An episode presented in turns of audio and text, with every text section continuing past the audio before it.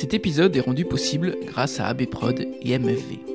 ABProd et MFV, c'est une solution unique pour vos besoins de communication. Vous pouvez optimiser la visibilité de votre entreprise grâce aux conseils de spécialistes. Conception d'identité visuelle, support web et imprimé, personnalisation de goodies, textiles et véhicules. ABProd et MFV mettent leur talent à votre service afin de vous garantir une approche 360 degrés. Alors confiez vos besoins à une équipe créative et dynamique par mail à contact@abprod.com ou à contact@mfv.fr. Et maintenant, place à votre podcast.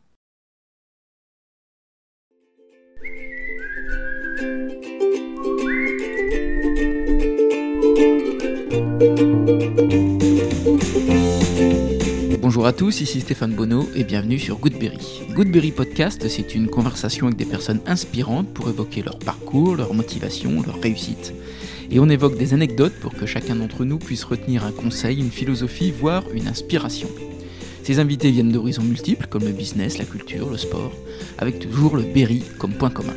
Pour l'ouverture de cette quatrième saison de Goodberry, j'ai le plaisir de recevoir le graffeur Eskimo. Très loin des clichés des graffeurs citadins, voire à rebours du caractère contestataire de ce mouvement, Morgan Collin est intéressant à plusieurs titres. D'une part parce qu'il a une philosophie à part dans cet art de la ville, et d'autre part parce qu'il a réussi à en faire un métier. Cet enfant de la campagne, créatif et curieux, passera par le droit, l'infographisme, avant de trouver sa voie, peindre sur des murs, extérieurs ou intérieurs, pour des collectivités, des associations, des entreprises, des particuliers. On a parlé de graphes, de moutons, de signatures, de l'enfance, mais on a évoqué aussi les gens du voyage, l'entrepreneuriat, Arnaud Boutin, Belle-Île ou les fourmis. Allez, je vous embarque à la découverte d'Eskimo, le graffeur des champs qui embellit la ville. Goodberry, c'est parti. Bonjour Morgane. Bonjour. Je suis ravi de t'accueillir. Bah, en fait, euh, je suis ravi que tu m'accueilles ici euh, au village. Oui, c'est ça, on est au village Baïséa à Châteauroux, dans l'ancienne usine Balzan. C'est un bel endroit en tout cas. Oui, je trouve aussi, oui. Euh, J'avais une première question, Morgane. C'est le pseudonyme Eskimo. Ouais. Ouais, je voulais savoir d'où ça venait.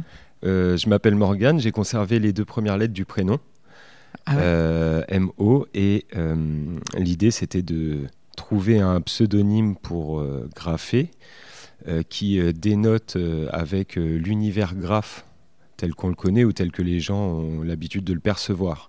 Donc euh, dans le graphe, il y a des, pseudos assez euh, agressifs, incompréhensibles pour beaucoup. Et en utilisant Eskimo, je me mettais déjà naturellement en marge euh, du mouvement dans lequel j'étais en train de mettre les pieds. Voilà. Au-delà de ça, je travaille avec les enfants et puis je voulais un truc qui soit, donc pas agressif, ça je l'ai déjà dit, mais qui soit imagé, qui soit amusant et puis, et puis un peu mystérieux. Voilà. T'en av- T'en avais d'autres sur la shortlist? Celui-ci m'est venu assez rapidement et puis euh, je suis resté là-dessus. euh, J'ai pas eu, j'ai pas perdu trop de temps à réfléchir à ça. Ça me plaisait, c'est parti comme ça. Ok, super. Alors le principe du podcast, c'est de retracer le parcours. Et donc du coup, j'aime bien commencer par le commencement. T'es Castelroussin Euh, je suis né en région parisienne dans le 91. Euh, J'y suis resté que très peu de temps. J'ai juste quelques flashs de, de quelques scènes quand j'étais petit là-bas. Et mes parents se sont installés assez rapidement euh, en campagne berrichonne à Frédille, D'accord, ouais. pour ceux qui connaissent. Mhm. Et euh, j'ai vécu euh, une grosse partie de mon enfance là-bas et je les remercierai jamais assez de m'avoir sorti de la région parisienne pour grandir en campagne avec des poules, des champs et, et tout ce qui s'ensuit. Maintenant que je suis papa, c'est devenu un idéal. J'aurais aimé, j'aurais aimé offrir un cadre de, un cadre de vie, un- ce cadre de vie à, à ma propre fille. Euh, alors le, la vie fait que euh, pour le moment c'est pas, c'est pas imaginable euh, avec les contraintes et les envies qu'on a, euh, la Mhm. maman et moi. Mhm. Euh, mais, euh, mais ça, c'est euh, c'est quelque chose que je regrette déjà, que je regrettais déjà avant qu'elle soit née et que je regretterai sûrement un petit peu plus tard aussi. Qu'est-ce que t'apprends? En campagne, Ouais. t'apprends à vivre seul, t'apprends à vivre loin, t'apprends que les artifices, ça vaut pas grand-chose, qu'il y a autour de toi la nature, des animaux qui sont accessibles, euh, accessibles dans le sens où euh, euh, tu croises pas des animaux dans le cadre d'une activité de consommation comme euh, passer l'après-midi euh, à, à Beauval, prendre des photos, manger des pop-corn. C'est pas ça. Tu apprends à vivre avec. Hmm. Et ça, c'est fabuleux. Tu peux retrouver, en vivant avec les animaux, tu apprends sur l'humain aussi. Il y a beaucoup de, liens euh, euh, qu'aujourd'hui je retrouve chez l'humain et j'ose pas le dire aux gens, mais il y a des gens, je me dis, toi, tu ressembles aux poules. je me dis ça dans ma tête, toi, tu ressembles aux poules. Et il y a des, tu façons de fonctionner de certaines personnes qui me rappellent euh, un animal. On utilise l'expression mouton pour quelqu'un qui suit le mouvement. J'ai grandi avec des moutons. Effectivement, le- le- le- l'expression est très bien trouvée. Et puis, euh, quand tu passes du temps, euh, quand tu as des moutons chez toi et que tu passes du temps avec, euh, tu t'aperçois que parmi les moutons, il y a un leader naturel. C'est celui qui décide où, où il va et les autres le suivent. Lui, son rôle, c'est de protéger le troupeau. Et donc, eh ben, c'est bizarre à dire, mais tu peux le voir analyser une situation. Euh, tu peux le voir euh, tourner à gauche parce qu'à droite, il sent que ça va être euh, le carnage s'il y a un animal sauvage qui les guette pour les, pour les croquer. Tu peux trouver de l'empathie euh, chez les moutons, tu peux trouver de l'intelligence. Et il y, a, y a forcément sur un troupeau, enfin de ce que moi j'ai vu, des moutons qu'on avait, il y a toujours un, un qui se démarque, qui, qui est un guide, qui rayonne, voire même qui ne ressemble plus à un mouton. Euh, quand on voit tous les autres qui le suivent derrière. ouais. T'aurais pu euh, bosser dans le monde agricole? Ouais, j'aurais pu bo- bosser dans n'importe quoi si j'avais eu, le- je pense, la, la, l'opportunité de, et puis euh, l'envie sur le moment. Mais je suis assez curieux, donc je, j'aurais pu me retrouver dans tout et n'importe quoi, je pense. D'accord. Ouais. Euh, T'es un enfant déjà assez créatif? Oui, toujours. Ouais. Créatif, curieux. En tant qu'enfant, euh, j'étais euh, e- extrêmement bienveillant. Je me suis jamais fait punir. J'ai jamais donné de raison de me punir. On m'a expliqué à les limites euh, très tôt. Et euh, j'ai fait en sorte de ne pas les dépasser. Entre ce que tu es capable de faire et les limites qui sont posées, qu'on t'a posées ou que tu te poses, hein, Mm. euh, eh ben, il y a une marge d'action. Et j'essaye d'exploiter cette marge d'action depuis que je suis petit. Voilà. D'accord. Mm. Et le dessin, ça prend déjà une place importante? Bah, comme je l'ai dit, grandir en campagne, c'est apprendre à vivre seul. T'as pas de copains à moins de 10 km aux alentours. T'as pas de distractions euh, telles qu'on peut les connaître en ville. Mhm. T'as pas de passage. Donc euh, effectivement, il faut apprendre à s'occuper, être autonome. euh, en- en termes de créativité, t'as pas le choix, c'est un principe de survie. Tu dois être autonome. Euh, je suis né en 90. Euh, la PlayStation 1 est arrivée euh, quelques années plus tard. Il n'y avait pas Internet, enfin en tout cas pas chez moi. Il y avait juste une télé, un magnétoscope euh, pour ce qui est du divertissement écran. Donc c'est des, choses qui me qui, qui m'ont jamais énormément touché. Mm. Ouais, puis ça arrive après. euh, Google, c'est 97, je crois. Ouais, Ça arrive bien Et après. puis c'est arrivé chez les gens qui l'avaient. hein. Oui. Il y a une certaine marge pour les autres. Euh, donc euh, ouais, le, le- le dessin, tout ce qui est créatif, hein, ça se limite pas qu'au dessin. La musique, le- la poterie, euh, la, la promenade, il y a tout un tas de choses à faire. Ouais. Tu fais de la musique? Alors, je suis pas musicien, mais j'ai touché un petit peu. Tu sais, aujourd'hui, on a les, les MAO, musique assistée par ordinateur, et D'accord. Ouais. avec un logiciel euh, craqué euh, assez facilement, tu peux et un clavier d'ordinateur AZERTY tout, tout banal, tout dégueu, tu peux bah, tu peux diriger un orchestre si tu prends le temps de le faire et de, comprendre comment ça fonctionne. Euh, Moi, je suis pas né avec un ordinateur, mais euh, je me mets à la place des, gamins d'aujourd'hui euh, qui ont pour une grande partie une facilité incroyable à utiliser tout ce qui est technologique. Je pense qu'à 11 ans, tu peux très facilement sortir des, des- productions très facilement, alors que tu n'as aucune connaissance dans le domaine. Il suffit d'avoir un petit peu d'oreille et puis un petit peu d'envie, et puis je pense qu'on peut faire beaucoup de choses. C'est comme pour tout. Et la poterie? Bah, la poterie, ça occupe quand il pleut. non, je suis méchant. Je... Désolé pour tous les gens qui sont passionnés par ça.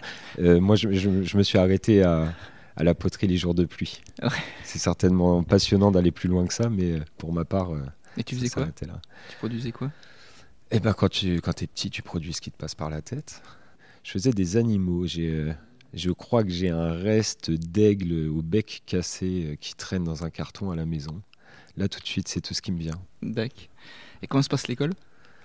L'école, eh ben, ça se passe euh, normal dans le sens euh, la moyenne. tu vois, je le disais tout à l'heure, entre les limites qu'on te fixe et ce que tu es capable de faire, tu essayes de produire entre les deux. Et l'école, j'ai jamais été excellent. J'ai apprécié plus tard tout ce qui est philo et français. L'économie, ça m'intéressait beaucoup. mais sorti de là, j'ai disons que j'ai tenté de respecter la scolarité. D'accord, ok. À cette époque-là, tu as, un métier en tête? Inventeur. Inventeur. Créatif, en fait, c'est tout. Créer quelque chose. J'y pensais là sur le trajet, c'est ce que j'ai. C'est ce que j'ai toujours fait, toujours aimé, c'est un moteur si tu me donnes une tâche à accomplir, euh, tu me mets dans une, usine où je dois faire euh, une tâche répétitive, pardon, tu me mets sur une chaîne de production où je dois resserrer le même boulon euh, toute la journée, toute la semaine, toute ma vie, je, pense que je meurs. un système d'autodéfense, je m'autodétruis et je fais pas, fais pas long feu. J'ai besoin de comprendre pourquoi le boulon est là et, voir si on peut pas le serrer autrement. Et puis peut-être même passer à un autre poste, hein, je pense. Donc tu fais tes années collège, tes années lycée, et après il se passe quoi? Eh bien, euh, les années lycée, déjà, arrivé à Châteauroux, mes parents ont quitté la campagne, on s'est rapproché de, de, Châteauroux, on est arrivé à Déol. Là, c'est une deuxième phase de, de vie, c'est-à-dire que on quitte la campagne et tout ce que tout ce que je voyais comme des qualités à la mmh. campagne, et on arrive dans un, un espace où la vie va plus vite, ça tombe bien parce que euh, à cet âge-là, à l'âge du lycée, euh, en principe, ta vie doit aller plus vite. Tu vois, on rentre dans mmh. Une, mmh. une, période beaucoup plus active. Tout ce que tu emmagasines comme connaissance étant enfant, c'est le moment de l'appliquer. Tu vois. Donc, euh, effectivement, bah, le, lycée, on sait bien que c'est un petit peu plus soutenu que le collège en termes de rythme, de travail. et puis, je m'y retrouvais pas énormément à l'école. Alors je suis allé jusqu'au bac et puis j'ai arrêté à ce moment-là. Ça me semblait être un cap à atteindre. Après, euh, je ne voyais pas concrètement où je pouvais, euh, où je pouvais m'épanouir. Il n'y a pas de matière qui te transcende? De matière, non. Des, des, des, données, des infos, des réflexions, oui. Mais de là à dire qu'une matière entière me, euh, m'intéresse au point de plonger dedans, j'ai... Il y a des profs qui te marquent à cette époque-là?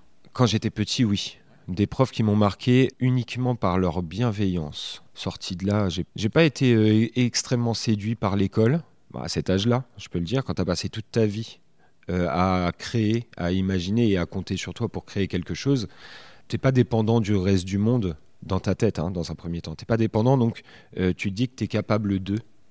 Étant curieux, ben, tu, sais que si tu fais des efforts en parallèle, tu peux t'en sortir. Alors s'en sortir, ça ne veut pas dire survivre, hein, ça veut dire vivre. Donc euh, euh, l'école, j'ai jamais trop compté dessus et plus le temps passait, plus, plus je m'apercevais que c'était un, besoin euh, qui n'était pas forcément le mien. Aujourd'hui, on n'en a pas encore parlé, mais je travaille avec les enfants. Je suis profondément ancré dans l'enfance, de par mon métier. Je ne conseillerais jamais à un enfant de mal travailler à l'école, au contraire. J'essaye de rétablir les lacunes entre guillemets que j'avais étant petit, euh, mais je m'inquiète pas pour un enfant qui travaille pas bien à l'école, parce que je sais qu'il y a, d'autres moyens aujourd'hui. On est en 2023, euh, tu peux prendre des photos de tes pieds et vivre, donc tu vois, il n'y a, plus aucune limite. Euh, et, je vois les choses un petit peu différemment. D'accord. Ah, pardon, attention. je reviens sur ce que j'ai dit. Euh, c'est un exemple extrême, hein, les photos de pied. Hein. Je, conseille à personne, je ne suis, suis, pas forcément pour ça, et je, je conseille à personne d'en de, faire un projet de vie. Hein. Ce que je veux dire par là, c'est qu'on peut s'en sortir par tout un tas d'autres moyens. ok, d'accord. Donc, euh, le bac en poche, qu'est-ce qui se passe pour toi? Je suis parti, j'ai erré en fac de droit euh, sans grande conviction, ça s'est arrêté très vite le domaine n'était pas pour moi et puis euh, j'étais en train de m'apercevoir que j'avais rien à faire là en fait. Et puis c'est ce moment où tu euh, apprends que cette sensation euh, qui te parcourt depuis un moment, bah, en fait c'est un signe qui te dit casse-toi, va faire, va faire, va faire ce, que, ce que tu sais faire, ce que tu peux faire. Donc je suis parti me former sur l'infographie, print, pas tout ce qui est web, parce que c'est un domaine que très honnêtement qui m'attire pas. Et puis, euh, c'est un peu comme le droit, hein, c'est un langage à part, hein, il ne parle pas français là-dedans. Le code, ça ne m'a jamais attiré. Euh, donc, euh, le print, par contre, oui. Et je suis tombé sur un formateur qui s'appelle Laurent. j'arrive pas à me souvenir de son nom de famille. Il faudrait que je le retrouve. J'aimerais bien reprendre contact avec lui d'ailleurs. Laurent, qui était un ancien graphiste qui a bossé dans, de belles boîtes sur Paris, et puis qui est revenu dans le coin pour des raisons familiales, et puis qui, s'est mis euh, formateur. Donc j'ai eu la, chance, l'honneur d'être formé par, par cette personne qui a énormément de vécu, beaucoup d'expérience professionnelle, à une époque en plus où les graphistes étaient un petit peu plus libres, on va dire. C'était quelque chose de magnifique. Je suis tombé sur un passionné, le sujet était pour moi passionnant.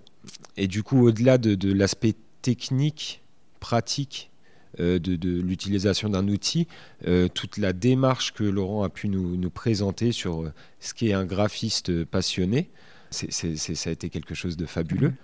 Donc voilà, un petit peu de graphisme. Et puis, je me suis aperçu, une fois que j'ai obtenu mon diplôme, en travaillant là-dedans, que ben, on se rapprochait énormément de ce que j'aime, mais c'était toujours pas ça. Je n'arrivais pas à m'épanouir, tout simplement parce que euh, passer 7, 8, 10 heures devant un écran, euh, bah ça c'est un frein en fait. C'est un frein pour moi. Il, manquait quelque chose. J'ai besoin d'échanger, de, découvrir. Mmh. Euh, donc ça m'a servi de tremplin pour une des activités que j'ai aujourd'hui. Ouais.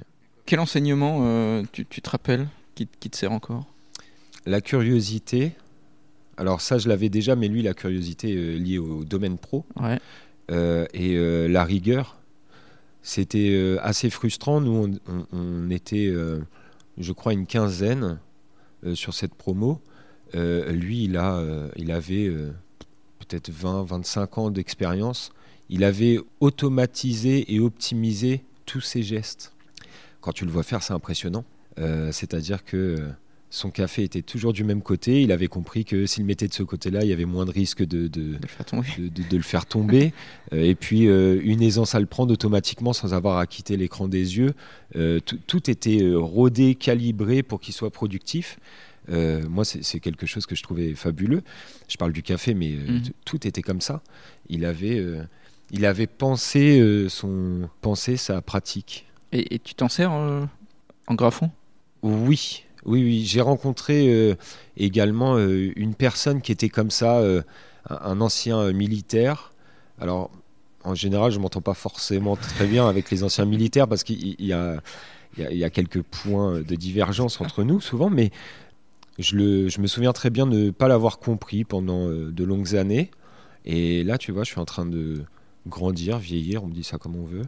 Et je m'aperçois qu'en fait, euh, tout le temps que j'ai passé à le regarder en me disant ah, qu'est-ce qu'il fait, c'est dommage, il est en train de gâcher. Euh, enfin, c'est du jugement, mais euh, ben aujourd'hui, je comprends. Je comprends ce qu'il fait et je suis heureux de l'avoir vu vivre, œuvrer. J'en ai tiré pas mal de conclusions et puis je me suis remis en question sur certaines choses, euh, certaines choses où je pensais que je pense que j'étais un petit peu trop euh, laxiste sur certains points et que lui était trop rigide. Et puis avec mhm. le temps, je m'aperçois que sa rigidité, bah, c'est un peu comme Laurent euh, dans le graphisme. Ce que moi j'appelais de la rigidité, c'est que j'avais pas compris pourquoi il optimisait certaines choses. Il y a un objectif. Ouais. Je, je, suis passionné par les gens qui sont productifs et qui, qui pensent leur façon de produire. Je trouve ça beau. Ouais. ouais. Donc, euh, donc aujourd'hui, j'ai un souvenir euh, doux de, bah, en fin de compte, de, de cette rencontre, euh, de ces rencontres. Et, j'essaye d'adapter un petit peu au quotidien, dans la vie pro ou perso, adapter pour tendre vers ça, parce que ça y est, je commence à comprendre l'intérêt de la chose. Mhm. Tu vois, il y a quelques temps, j'ai écouté un de tes podcasts avec un monsieur qui bosse à AB Prod. Arnaud Boutin. Arnaud. Mhm. Arnaud disait que il travaille avec, euh, avec des, employés qui ont 20 euh, à 50 ans, si je me souviens bien. Ouais, c'est ça. Les personnes de 50 ans euh, ont acquis des automatismes et ne réagissent pas du tout pareil à la, à la profession, ces contraintes, qu'un jeune de 20 ans. Il, y a une phrase qui m'a marqué. Il m'a dit, enfin, il a, il a dit, pardon, que pour certains, un CDI, bah, c'est une bonne raison pour se barrer en vacances, faire le tour du monde pendant un an. Euh, alors que pour d'autres, c'est le Graal. C'est une précieuse récompense d'un travail et surtout le début d'une histoire où mm. bah, tu vas devoir faire ce travail euh, jusqu'à l'âge de la retraite, mm. certainement. Je me sens ni, ni comme ces jeunes de 20 ans, ni comme euh, ces moins jeunes de 50. Ouais, t'es entre les deux. Ouais, entre les deux. Il y a une sorte de dualité. J'aime la stabilité, c'est très important, je la recherche, la stabilité et la, la paix en fait. Mhm. Je recherche la paix et, euh, et à la fois, euh, j'ai, je pense, un peu cette euh, folie de la jeunesse.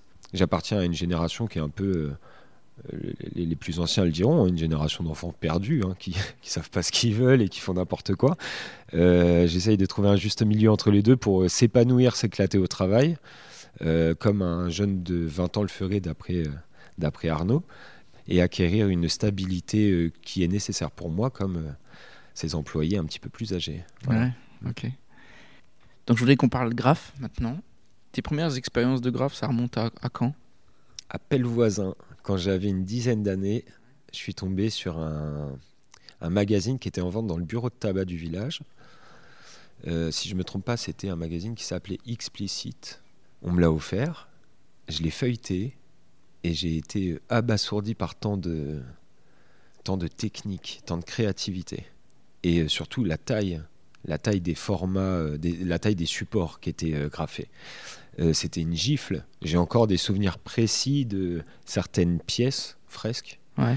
euh, qu'il y avait euh, sur certaines pages. Qui représentait quoi? Euh, Il y avait un personnage, une espèce de poule mécanique euh, qui, euh, qui, qui promenait un immense marqueur, euh, un immense marqueur sur, euh, sur un mur. Et euh, ça, c'était sur la partie gauche de la fresque.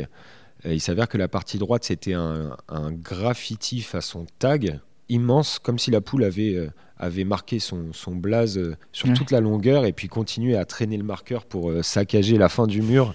C'était assez étrange. C'est- compliqué à expliquer, je pourrais te le Mm. dessiner, mais ça va prendre un peu de temps, on n'est pas là pour ça. Euh, et puis euh, d'autres, euh, des lettrages. Des lettrages, en fait, c'est des lettres, hein, des graphes euh, qui représentent un mot, souvent un pseudo, euh, des lettrages qui étaient, euh, qui étaient fous, avec, avec de la 3D, avec, avec de la couleur, avec de la mise en valeur, autant du fond que, que, que, que de la lettre, de la luminosité, tout ce qu'il fallait. quoi. C'était c'était fou, et pour un gamin qui se contentait de dessiner, je dessinais beaucoup de voitures à l'époque, parce que j'avais trouvé la technique pour, j'aimais ça. Pour quelqu'un qui se contentait de dessiner des choses qui existent, en les customisant un petit peu, tomber sur un magazine où tout a été créé de A à Z, c'est-à-dire le, le lettrage, la forme de la lettre et, la mise en couleur, euh, la mise en 3D, c'est- c'était un, une gifle. Des, des gens, des gens qui font ça, c'est c'est chaud, j'étais impressionné. Donc euh, ça, c'était vraiment la première expérience. C'était la claque par le biais d'un magazine. Ensuite, j'ai utilisé des bombes de peinture quand j'étais jeune. Alors, quand t'as pas l'habitude d'utiliser une bombe, tu te rends vite compte que la finesse, euh, faut repasser. Donc, euh, j'ai customisé quelques objets, euh, quelques objets que j'ai pas gardés malheureusement. Donc tu Euh, peins les objets à ce moment-là. Ouais. Ouais. Bah ouais, j'avais pas de mur. à- Ouais, enfin, je, me, je Mhm. pouvais pas me permettre de, de- de graffer un mur. Donc, euh, mais j'aurais aimé. Et euh, puis bah, voilà, il faut euh, appréhender l'outil avant, Mhm. avant de passer au mur. Euh, c'est important de. J'aime pas me lancer dans un truc que je sais que je maîtrise pas du tout parce que j'ai besoin d'avoir une satisfaction à la fin ou une forme de satisfaction à la Mhm. fin pour me dire je vais recommencer et je vais le refaire en Mhm. mieux. Quand tu dis euh, j'ai pas de mur, c'est-à-dire que des murs, il y en a partout, c'est-à-dire que tu, Ouais. tu te dis euh, euh, c'est un interdit pour l'instant d'aller graffer tout seul un mur euh, public. Bien sûr. Ouais. Bah, on reprend la chose euh, que je disais quand j'étais petit, je n'ai pas de raison de me faire punir. Je sais très bien que le, le mur ne m'appartient pas. On était locataires en plus à l'époque. Enfin, mes parents étaient locataires. Euh, il est hors de question que, que je, je- je dégrade, que je dégrade un mur, que ce soit là où je vis ou autour de chez moi, parce que ça se fait pas. C'est important que tu utilises le mot dégradé. Ça, c'est un sujet, tu vois, là, on est en train de parler d'un truc qui fait que je m'entends très mal avec la plupart des gens qui font du graphe. Les graffeurs puristes, parce qu'il y en a beaucoup, essentiellement, c'est des gens qui, euh, qui partent d'un principe de... Ils sont dans la rébellion. Certains sont même anti-système avec tout ce que ça comporte. Hmm. Ça va assez loin. Un graffeur, à la base, euh, il va te dire assez facilement que, euh, euh, déjà, si tu achètes les bombes, c'est qu'il y a un problème. Ah oui, on part de loin. Voilà. Euh, ensuite, euh, l'idée de peindre un mur sous prétexte que c'est de l'art, gna gna gna, je suis pas d'accord. Peins ton mur si tu veux faire de l'art chez toi, fais pas chier le voisin si toi t'estimes que c'est de l'art, il faut que tu comprennes aussi que le reste du monde pense pas comme toi et on n'a pas à penser comme toi. Donc euh, c'est pas parce que tu as décidé que tel mur euh, serait peint avec euh, tel croquis que tu as préparé à l'arrache la veille au soir que tout le monde doit accepter ça. Je suis pas d'accord avec ça. Alors il y a des nuances, bien sûr. les choses sont complexes, c'est pas noir et blanc, donc c'est pas binaire, pardon. on peut, j'imagine, on peut se permettre certaines choses. Moi, je me les permets pas parce que aujourd'hui, c'est devenu je suis dans une démarche euh, professionnalisante, tu vois. Donc euh, je, fais attention à ce que je fais et puis je travaille avec les enfants, donc je fais très attention à certaines, certaines choses. Mais euh, tu vois, là, on est au village Baïséa, c'est un très bon exemple. L'usine Balzan, aujourd'hui, c'est le village Baïséa. Je ne me permettrai jamais de mettre ne serait-ce même qu'un petit pochoir ou une petite signature quelque part. J'ai pas à le faire, c'est pas chez moi et j'ai pas à imposer ça aux autres. Ma liberté s'arrête à ces murs, tu vois. Il y a des gens ici, euh, c'est, j'ai pas à m'emparer d'un espace, sous prétexte que j'aime ça et que j'estime que c'est de l'art. Euh, en revanche, quelques années plus tôt, ici, euh, ici en plus là, dans cette zone là où il y a l'écran, je suis venu à l'époque où le projet de Balzan était dans les rouages, était mmh. à l'état d'embryon. Je suis venu pour graffer ici. Pourquoi? Parce que j'ai trouvé un mur dégradé euh, dégradé ou, euh, au point où, euh, en termes, comment dire, en temps de rénovation, on le garde pas. D'accord. Donc je savais qu'il serait repris et que là tout de suite, à part deux trois rôdeurs, un photographe qui est passionné d'urbex et, et des gens des services techniques de la mairie de Châteauroux, personne ne verrait ce mur et personne n'en a besoin. Ce mur allait tomber. Donc je me suis permis de le peindre. Alors on est dans un endroit où j'ai pas le droit de le faire, on est bien d'accord, mais je sais très bien qu'à ce moment-là, n'y a pas de conséquences. Ouais, concrètement, j'embête personne. Je dérange presque personne, presque. Euh, c'est-à-dire que j'ai réduit au maximum le, contrainte que le graphe euh, va, euh, va représenter pour, pour les gens qui le verront. Ça, c'est important pour moi. On n'embête pas les autres. Hmm. Et donc là, tu graphes tes objets, bah, tu customises tes objets. À quel moment tu, tu passes au step suivant? Alors, l'étape suivante, c'était le dessin. Une fois que j'ai eu le magazine, j'ai compris qu'on pouvait créer des grosses choses abouties j'ai beaucoup, beaucoup dessiné. J'ai passé beaucoup de temps à dessiner euh, des choses dans un style graphe, personnages, lettrage, décor, en utilisant le crayon, en sachant très bien que je ne le ferai pas à la bombe. Mais euh, la, première démarche est là. C'est la, création passe par le papier, pour moi en tout cas, qui n'est pas dans une démarche vandale où, où, tu peins un mur à l'arrache le plus vite possible. Donc euh, la démarche papier où tu peux réfléchir et conceptualiser le truc. C'est là que tu commences à trouver ton style? Oui et non. C'est là que je copie dans un premier temps, je recopie et dans un second temps, je m'inspire d'eux. Et puis ensuite, un petit peu plus tard, je crée. Mais on est tous comme ça, on reproduit tous l'être humain est comme ça. Hein. Euh, là où il y a eu un, autre changement, c'est en 2016, je me promène à Belle-Île et je tombe sur un graffeur, un gars qui vit dans le sud, qui était euh, à Châteauroux en train de peindre, euh, qui était en train de peindre avec des bottes. Il y avait de l'eau partout à ce moment-là. Il était en train de peindre une fresque sous un mur côté skatepark. Ouais. Euh, dans des tons bleus que j'apprécie pas mal. Le style était original, c'était recherché. Et euh, je me suis posé, je l'ai regardé faire. Et puis là, à ce moment-là, eh ben les, les, les, flashs de dessin que j'ai pu faire et de conception de graphes sur papier me sont revenus. Et je me suis dit, en fin de compte, je maîtrise les différentes étapes de la production qu'il suit. Il me manque un truc, c'est la, la, maîtrise de l'objet. Tu vois, de la bombe. Mmh bah c'est pas compliqué en fait. Là, j'ai un puzzle, il me manque la dernière pièce. T'emboîtes, oui. Voilà. Euh, je suis parti à Cultura et euh, j'ai pris un stock de couleurs qui me plaisait, du noir, du blanc, parce qu'il en faut. Et depuis ce jour-là, j'ai pas cessé de peindre toutes les semaines. Je faisais une fresque, deux parfois, et ça a duré euh, entre un an et un an et demi. Hmm. Donc j'ai fait euh, j'ai fait un, bon paquet de graphes à Belle-Île. Je renouvelais sans cesse et je renouvelais mes propres productions. Je repassais celle qui me plaisait le moins ou la plus ancienne et puis j'en retapais une par-dessus. C'était une période d'entraînement même si je ne le savais pas. Et quand tu vois ce graffeur, tu parles avec lui? Euh, J'ai pas forcément parlé avec lui. Ce qui m'intéressait, c'était la technique. La technique, La technique et puis tu sais, comme je te l'ai dit, hein, les, les, les, graffeurs, ils sont enfin, je partage pas forcément euh, toutes les valeurs du graffiti. Donc en général, je, je préfère apprécier quelqu'un pour la technique, euh, la démonstration euh, qu'il vient de me faire, la performance. si je me mets à parler avec lui, je sais qu'il y a deux chances sur trois pour qu'on s'entende pas et que j'en garde, euh, j'en garde une mauvaise, une mauvaise image. Donc je me contente de prendre ce qu'il y a à apprendre, autant que ce soit, que ce soit lumineux, tu vois. Ouais, c'est sûr, ouais. Donc là, tu commences à t'exercer. Tu te souviens des, des premières choses que tu peins? Ouais, ouais, ouais. ouais. J'ai, euh, j'ai fait un graphe à Belle-Île assez grand, avec des lettres assez hautes. Euh, c'était marqué Slow Life en géant, avec euh, des petites fleurs, un truc très, euh, très fleur bleue, très mignon. Encore une fois, qui correspond pas trop à l'univers graphe. Ça me plaisait, c'est la première chose que j'ai marquée en gros sur un mur, la première grosse chose. Et là, tu signes? Oui, à ton pseudo. Ouais. Ouais, c'est très important de signer. Euh, tu vois, je travaille avec les enfants, je ne l'ai pas dit, mais je suis euh, directeur périscolaire et directeur de centre de loisirs. D'accord. Euh, je travaille avec les enfants et j'insiste toujours pour que les enfants signent leur dessin, écrivent leur prénom, à cet âge-là, on se contente de ça, et marquent l'année. La date entière, on s'en fiche, on n'est pas à l'école. L'année, c'est important. Pourquoi? Parce qu'il y a quelques temps, en déménageant, je suis tombé sur un vieux carton il y avait des dessins de... que j'ai pu faire quand j'étais petit. Tu te souviens de certains dessins en les voyant, d'autres non? Donc c'est important déjà d'avoir le prénom, sa cible. C'est toi qui l'as créé. Et la deuxième chose, c'est l'année. C'est tellement incroyable de comprendre que ce que tu as dans les mains, tu l'as touché quand tu avais 7 ans.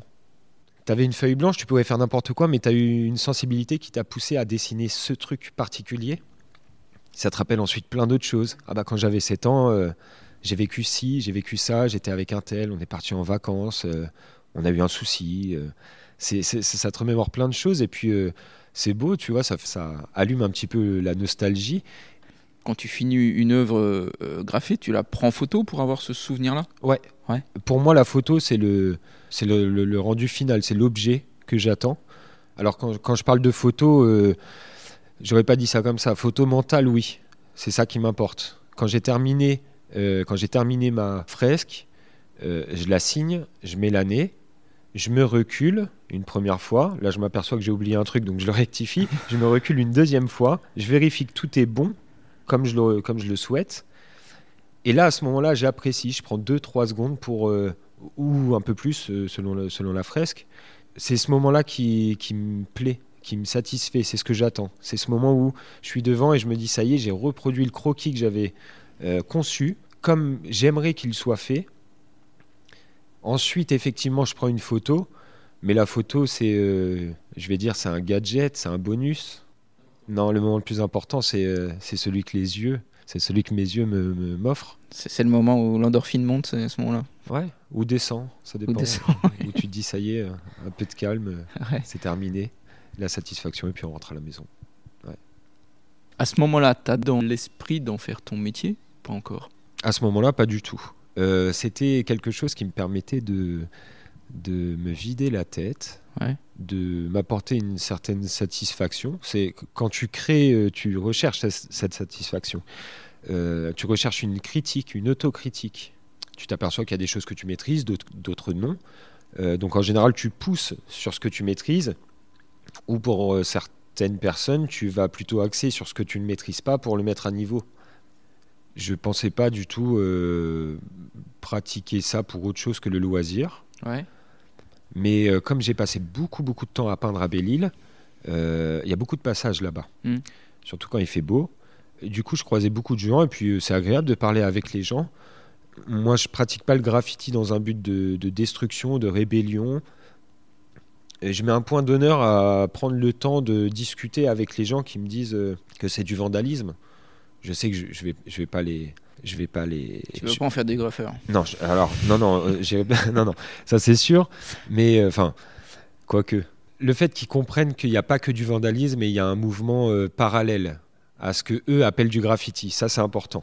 Un jour, j'étais en train de peindre, c'est une anecdote, et il y a un papa un petit peu plus loin qui dit à son fils Ouais, c'est peut-être beau ce qu'il fait, mais c'est interdit, il n'a pas le droit de faire ça.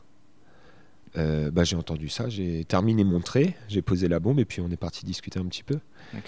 Je veux pas remettre en question euh, l'éducation Mhm. qui, qui, qui, qui l'amène à son fils ou euh, sa vision des choses, mais je voulais qu'il comprenne que Non, c'est pas binaire. Je suis, suis pas en train de dégrader. C'est un mur d'expression. Il peut lui aussi venir peindre s'il a un truc à peindre. Mm. Je fais de mal à personne et la loi me le permet. Donc en fait, on est bon de tous les côtés. Tous les signes mm. sont verts. Je te dérange pas euh, quand je peins. Euh, s'il y a des bébés qui passent ou un chien, bah, j'arrête la bombe pour pas qu'il y ait d'odeur. Tu vois, on est. Euh, l'idée, c'est de, cohabiter en tant qu'humain, tu vois. Et là, je l'empêche pas de cohabiter. Donc voilà, je lui ai juste signalé que il pouvait le faire. Peut-être qu'il y a réfléchi, peut-être que peut-être qu'il s'est dit il me fait chier ce mec. Peut-être que tu vas le voir bientôt. Je sais pas. Donc Belle-Île, c'est une chance qu'on ait qu'on ait Belle-Île à Châteauroux. Déjà pour le parc, pour quelqu'un qui grave pas, c'est déjà génial et, et pour un graffeur, c'est doublement génial. Ça permet de ça permet de pratiquer l'activité sans avoir à passer par le vandalisme. Merci Châteauroux tu as ce passage à côté du skatepark, ouais. puis tu as l'autre pont euh, de l'autre côté? Ouais, l'avenue Gédéon du Château nous offre euh, quelques mètres carrés. Quelques beaux mètres carrés, ouais. Il y a des choses qui t'ont vraiment plu là-bas, d'autres graffeurs? Alors, euh, j'en ai croisé très peu, parce que de 2016 à 2018 à peu près, déjà, j'ai croisé personne. Il y avait que, que du Esquimau sur les murs, qui était renouvelé. Avec le temps, j'ai vu quelques petits trucs qui se posaient à gauche à droite avec des, signatures un peu différentes. Euh, moi, à ce moment-là, euh, j'avais, euh, on peut parler de monopole. Hein. c'était un peu, je venais graffer en chaussons. Hein. c'était, un peu chez toi. Ouais, il y avait que moi, il y avait que moi sur les murs. Donc, je pense que c'est lié au manque de communication ou à un écart de valeur. C'est parti directement sur de la mésentente. Quelqu'un s'est approprié un espace, sauf que ça s'est transformé en guéguerre. Ah, Chose que, euh, euh, de une, je veux pas. Moi, je recherche la paix, la tranquillité, euh, quelque chose de stable. Donc la guerre, ça m'embête, tu vois. et puis, au-delà de ça, on pratique la même chose. Je vois pas pourquoi on, s'attaquerait. En plus, une guerre assez basse, hein, via les réseaux sociaux, via des, des messages, alors qu'il sait très bien où je peins et on aurait pu se retrouver là-bas pour en parler. Ouais, ça a commencé à me, à m'embêter. Ce moment-là, Belle-Île, c'était beaucoup moins euh, intéressant parce qu'il y avait euh, une notion de friction. D'ailleurs, à un moment, cette personne, je lui ai dit, bah écoute, euh, effectivement, il n'y a, que moi sur les murs, mais parce que, parce que je suis seul à peindre, si ça te pose problème, viens peindre aussi augmente la fréquence ou mhm. enfin je, ne veux pas recouvrir le but c'est pas que qu'il y ait mes fresques par-dessus celles des autres venez peindre et puis tant qu'à faire pour garantir qu'il y ait deux deux graffeurs sur un même mur, et eh ben, si tu veux, on se donne rendez-vous et puis on part ensemble. Oh, il m'a dit non, sûrement pas. Euh, sûrement pas parce que, euh, parce que pour, pour lui, ce que je faisais, c'était pas du graphe, dans le sens où euh, je suis pas dans un mouvement de rébellion. Dans la forme, ça se voit, et dans le fond, ça se ressent. Donc, mmh, pour lui, on n'avait rien à se dire, et on n'avait sûrement pas à peindre ensemble. Ça a été vite résolu de toute façon, puisque à ce moment-là, Belle-Île euh, je commençais à plus avoir de temps à, allouer à la fresque loisir. Euh, puisqu'en 2017, euh, en avril, si je ne me trompe pas, j'ai monté la structure suite à beaucoup de demandes de, gens de passage à Belle-Île. J'ai monté la structure et puis je me suis mis à travailler sur les fresques. Et réaliser une fresque à Belle-Île, tu peux le faire sans trop de rigueur. C'est un lieu de passage, tu n'es pas, pas chez quelqu'un, il n'y a pas de notion de paiement là-dedans. Donc tu te fais plaisir, tu accouches d'une œuvre et puis tu repars. Euh, euh, chez quelqu'un qui t'appelle pour graffer, que ce soit une entreprise, un particulier, peu importe, une collectivité, euh, je veux que ce soit aussi beau de près que de loin. Je veux que tout soit, tout ait un sens. La démarche n'est pas la même, ça prend beaucoup plus de temps. J'exige de moi-même beaucoup plus de temps de préparation et une certaine réflexion. Donc, faire un projet pour un particulier, par exemple, ça me prend autant de temps que si j'avais 5-6 fresques à réaliser à Belle-Île. Donc, tu vois, j'ai plus forcément le temps d'y aller, voire plus du tout. Et puis, euh, bah, comme je t'ai dit, les, frictions sur place avec les autres graffeurs, j'en veux pas en fait. Et par exemple, un projet euh, chez un particulier, c'est quoi? Euh, Ça peut être une chambre ou le salon ou la cuisine ou, ou un objet. J'aurais aimé petit avoir la chance d'avoir un graffeur qui vienne ah, à la maison pour réaliser une fresque entre guillemets à la, à la demande, tu vois. donc je j'aurais apprécié ça. Donc euh, c'est toujours un grand plaisir de, de, rentrer chez quelqu'un et de, de, réaliser une fresque, de réaliser une fresque pour un enfant ou pour un lieu de vie euh, familial, tu vois. C'est beau, c'est génial. Tu m'as dit que tu bossais avec les enfants. Dans quel cadre tu bossais avec les enfants? Alors, à la base, j'ai été recruté au tout départ euh, pour bosser à Déol, avec les enfants des gens des voyages. Tu sais, à Déol, il y a une grosse communauté. Dans cette communauté, il y a plusieurs profils. C'est ça qui est intéressant. Tu as, des gens du voyage qui sont euh, un peu aisés, et puis tu en as d'autres qui sont un petit peu en galère. Euh, je m'occupais de, je m'occupais de leurs enfants dans les écoles. L'idée, c'était de leur permettre d'avoir un environnement scolaire adapté. Parce que dans une classe de 30, euh, quand on a un qui a 14 ans qui ne sait pas encore écrire son prénom, il faut se mettre à la place de, de mmh. l'instit. Euh, il, faut, il faut une solution. Donc l'idée, c'était de, de, créer des groupes de travail et puis de une, leur faire apprécier l'école si possible pour qu'ils reviennent le lendemain, et de deux, leur apprendre des choses concrètes à leur niveau qui soient utiles quand ils seront grands, parce qu'on sait très bien qu'il y a un gros pourcentage qui quitte l'école le, euh, jour des 16 ans. Mm. Euh, et puis qui leur donne le goût d'apprendre et puis certaines connaissances tout simplement tu vois. Donc au tout début j'ai fait ça c'était passionnant mais c'était un mi-temps. Mi-temps passionnant. J'ai fait ça le plus longtemps possible parce que c'était génial. Ça rapportait peu d'argent mais c'était tellement satisfaisant de pouvoir accompagner des, des, des jeunes euh, qui étaient en difficulté scolaire, euh, que c'était top. Et puis au-delà de ça, euh, chez eux, il y a il y a vraiment un mur entre un gitan et quelqu'un qui l'est pas. Il y, a, y a, un écart de culture et il y a des a priori des deux côtés, des gros a priori des deux côtés. Donc j'ai essayé de m'entendre aussi bien que possible avec eux pour qu'ils comprennent que je suis pas de leur communauté, mais en fin de compte, on n'est pas si différents que ça en fait. Mmh. Peut-être qu'aujourd'hui, ils sont ils sont euh, un peu plus ouverts qu'ils ne l'étaient quand ils étaient enfants. Euh, certains sont même en couple avec des filles qui ne sont pas de la communauté. C'est beau à voir, ça me fait plaisir.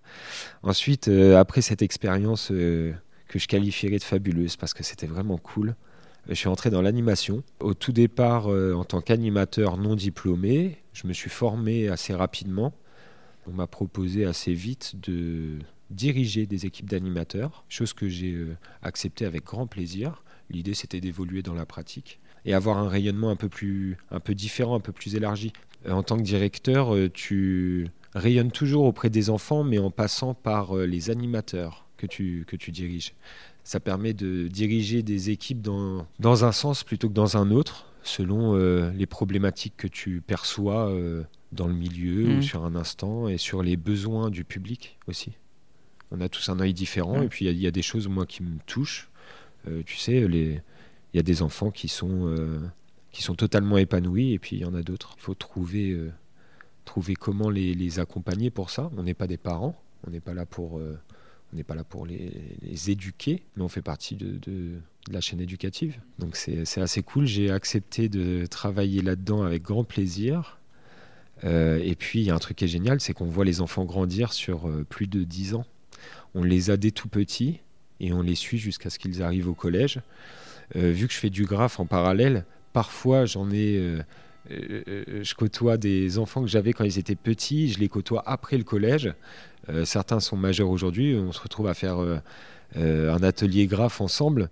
C'est génial de voir les enfants évoluer. Je m'aperçois aussi que les, les gens ne changent pas tellement. Qu'est-ce qui les étonne, les enfants, sur le graphe? Qu'est-ce qui les étonne? La grandeur et la rapidité euh, de la fresque. Une fresque, ça peut aller très vite à remplir pour certaines, et euh, les supports sont, euh, si possible, très grands. C'est ce qu'il y a de plus simple à faire. Et pour les enfants qui font la moitié de notre taille, c'est titanesque. Certains murs sont, vraiment très impressionnants pour nous et encore plus pour eux. Ça, c'est pour ce qu'ils comprennent. après, il y a un truc qui est étonnant et qu'ils ne comprennent pas, mais j'aime leur dire, c'est c'est la durée de la fresque. Je leur explique que la fresque, elle va pas partir à la première pluie, elle va rester. Elle va rester. Si personne ne repeint le mur, souvent je fais un sondage, vote à main levée, qui mhm. dit plus, qui dit plus, deux, semaines, un peu plus, deux ans, ah bon, allez, encore un peu plus. Je leur dis que voilà, de mes yeux, j'ai constaté qu'un graffiti, ça peut tenir sur un mur 43 ans. Je l'ai vu de mes yeux. 43 euh, ans, euh, l'état euh, du, graffiti, c'est un pochoir. L'état du pochoir en question est encore relativement bon. Vu l'état d'usure, je pense qu'on peut facilement le doubler ou tripler la durée, j'imagine. On n'a pas encore beaucoup de recul. Le graffiti, c'est quelque mm. chose de récent. Donc, je leur dis grosso modo, voilà, moi, je, je pense que la fresque qu'on va faire, dans 100 ans, elle sera encore visible. Oh, 100 ans c'est énorme. Trois chiffres, pour un enfant, c'est fou. Et là où ça devient fou, c'est que je leur explique qu'ils seront grands et je leur souhaite d'avoir des enfants un jour. Et peut-être que bah, si leurs enfants vont dans cette même école, ben, ils les accompagneront à l'école le matin et puis ils diront tu vois la, fresque qui est là, bah, par exemple la fleur, bah, voilà, c'est maman qui l'a faite quand elle était petite. Ah, c'est chouette. Ouais, voir, voir tes petits enfants. Auras peut-être, euh, tu seras peut-être un vieux pépé ou une vieille mémé. Alors là, ils rigolent parce que c'est lunaire pour eux. C'est eux les enfants, ils voient pas la chose comme ça. Et, euh, et j'aime bien ce moment où, je leur explique qu'il y a des choses après, il y a des choses autour. Tu es, enfant, certes, mais euh, tu vas évoluer, tu vas grandir. Et puis un jour, ce sera à toi de passer le flambeau, tu auras des enfants à ton tour, etc. Ça, c'est pour les petits. Pour les plus grands, à partir de 15-16 ans, euh, je préfère axer sur autre chose. Je leur explique que euh, ce qu'on va faire là, c'est un métier. Mm. Arrivé à cet âge-là, je, préfère bifurquer sur, ce, sur cet axe. Euh, je leur explique que graffeur, c'est un métier. Là, en général, j'ai des gros yeux ronds. Je sais pourquoi, parce que leurs parents, que, que, dans l'autre, hein, t'en as un, il a l'habitude de voir papa et maman se lever à 4 heures pour aller bosser à l'usine. Mm. Et ils reviennent le soir, ils ont fait une tâche chiante au point où ça mérite même pas d'en parler. Est-ce que tu as passé une bonne journée? Non. Enfin, il n'y a pas grand-chose à dire sur mm. ça, tu vois. Euh, je leur explique donc que c'est un métier et que, euh, et que c'est moi le patron de l'entreprise. Et je suis aussi l'ouvrier. J'insiste là-dessus parce que à 15 ans, souvent, tu commences à te projeter. Tu as compris le monde qui t'entoure ou tu es en train de le comprendre, de le voir, et euh, tu te projettes. Tu éventualises. Bah à ce moment-là, ils tombent sur quelqu'un qui est en basket et en sweat à capuche, qui leur dit je suis patron, et en plus, euh, je suis patron, euh, je gribouille sur les murs. C'est ça mon boulot. C'est important ce moment parce que euh, ils comprennent, enfin j'espère qu'ils comprennent à ce moment-là que certes c'est important de travailler à l'école, mais il n'y a pas que ça. Si tu as un domaine de compétences et que tu t'exerces et que tu, tu, rentres dans une démarche professionnalisante, eh ben, tu, peux peut-être proposer tes services derrière. Donc t'es pas obligé, toi, à ton tour, de mettre un réveil à 4 heures pour aller serrer des boulons euh, comme papa, maman l'ont fait. Tu peux peut-être voir autre chose. Ça veut pas dire que c'est mieux, mais euh, ça veut dire que c'est différent, c'est alternatif. C'est pas encore très bien ancré dans le coin, l'entrepreneuriat, le, je trouve. Euh, alors là, on n'est pas, forcément au bon endroit pour parler de ça, mais ça reste exceptionnel. Et c'est important que les, jeunes comprennent ça. Je vois bien chez les enfants qu'il y, a, plus les repères qu'avaient les parents. Euh, c'est-à-dire euh, trouve un boulot, euh, que tu l'apprécies ou que tu l'apprécies pas, tu le gardes. Tu as un CDI, tu y restes. Les jeunes, je sais que c'est pire que moi, ils sont très axés sur le, sur le plaisir au travail. Euh, ben, S'ils veulent du plaisir, ben, créez-vous votre propre plaisir. C'est pas compliqué. Tu te chopes un numéro de sirette, ça prend 5 minutes. Si tu es capable d'aller sur Facebook, Instagram, TikTok, tu es capable d'aller sur entrepreneur.net, je sais plus quoi. Crée-toi ton sirette, forme-toi, forme-toi toi-même. T'aimes aller sur, euh, t'aimes regarder des vidéos, bah forme-toi par vidéo, tiens. Exerce-toi et puis pratique et puis euh, propose. C'est bien, c'est génial. Si, si, si tu peux t'épanouir là-dedans, fais-le. Puis écoute, si jamais ça marche pas, euh, soit tu repars sur ce que tu apprenais à l'école, bah, soit tu vas te morfondre sur le fait que bah, tu as mal travaillé à l'école et puis bah mets ton réveil à 4 heures. Mais tu auras essayé. C'est vrai. Morgane, on arrive au terme du podcast. J'ai quelques dernières questions. Euh, est-ce qu'il y a un livre qui t'a. Euh, un livre ou un film ou une série euh, qui t'a marqué? Film ou série, je ne saurais pas trop te répondre. J'ai pas la télé à la maison depuis très longtemps parce que j'aime pas trop forcément ce qu'il y a à la télé. Ça m'intéresse pas trop. Et au-delà de ça, de toute façon, si j'avais pas viré la télé de ma vie il y a une quinzaine d'années, je l'aurais viré il y a une dizaine parce que j'ai pas le temps de m'asseoir devant une télé. J'ai ni l'envie ni le temps. J'ai tout de même regardé Breaking Bad sur l'ordinateur. C'est une série assez connue américaine euh, sur un, père de famille qui euh, découvre euh, qu'il a un cancer, qu'il en a plus pour longtemps, qui laisse à sa femme et à son fils porteur de handicap une situation plus que compliquée le jour où il sera parti. Et donc là, on va parler d'une opportunité, je ne sais pas si c'est le bon mot, il tombe sur un ancien jeune qu'il avait en classe, c'est un prof de chimie. Il tombe sur un ancien jeune qui a mal tourné et qui fabrique, euh, qui fabrique des produits, euh, de la méthamphétamine, je crois que c'est ça. Et donc du coup, il va le voir et euh, au début, il lui demande et puis ensuite, il lui met la pression, il insiste. Il lui dit, j'ai besoin de fric en fait. J'ai une date butoir. Alors il ne dit pas qu'il va mourir à cette date-là. Il dit, j'ai une date butoir, il me faut tant d'euros. Il a calculé combien il faudrait d'argent à sa femme et son fils pour subvenir à leurs besoins euh, jusqu'à ce que euh, le gamin ait 20, 21 ans, un truc dans le genre. Donc ça comprend les courses, ça comprend le loyer, ça comprend les travaux, les plaisirs du quotidien, les rendez-vous chez, les médecins pour le handicap. Sauf que, bah, évidemment, c'est une série américaine, ça part en cacahuète. Il y a des pistolets, il y a des machins. Et puis, ce qui est intéressant, c'est que, c'est que tu vois la, dérive de l'humain à ce moment-là. Il y a un moment où il pourrait s'arrêter, il a la somme, sauf qu'il s'est trouvé une raison de vivre. Il a dû mener une activité secondaire et puis, euh, bah, merde, il y prend goût en fait. Mm. Il y prend goût et puis ça dérive derrière. C'est euh, une histoire qui est, euh, je trouve, fabuleuse pour, ce que, pour ses qualités comme pour ses défauts d'un point de vue moral. Et puis, euh, un livre, euh, là en ce moment, je suis en train de lire, les enfin je suis en train de lire, j'essaye de lire, j'ai pas forcément le temps de le faire, Les fourmis de Bernard Werber. Ah ouais, génial. Ouais, mm. euh, j'en suis au premier pour le moment, je crois qu'il en reste deux autres à mm. lire. c'est ça, c'est une trilogie. Ouais. c'est ah, génial. Ah ouais, ouais, c'est mm. génial. Ça fait voyager, c'est beau.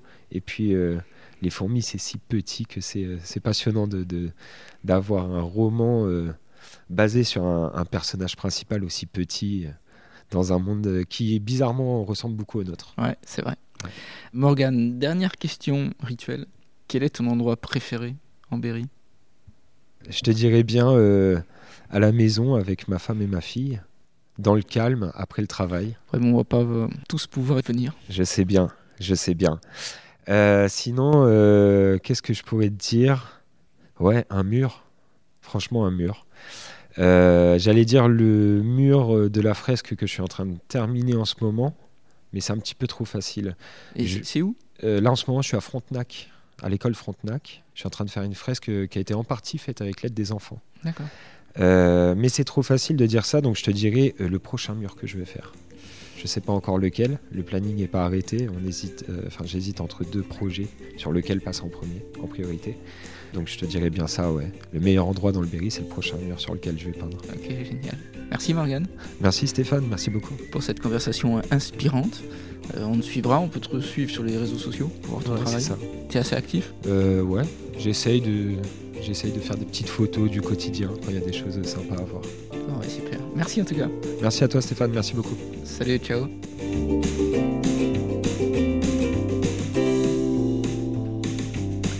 Hello, j'espère que cette belle conversation vous a plu. Je vous invite à suivre Morgane sur ses réseaux sociaux pour découvrir son univers graphique très inspirant. Je mets sur Facebook et LinkedIn quelques liens évoqués dans l'épisode.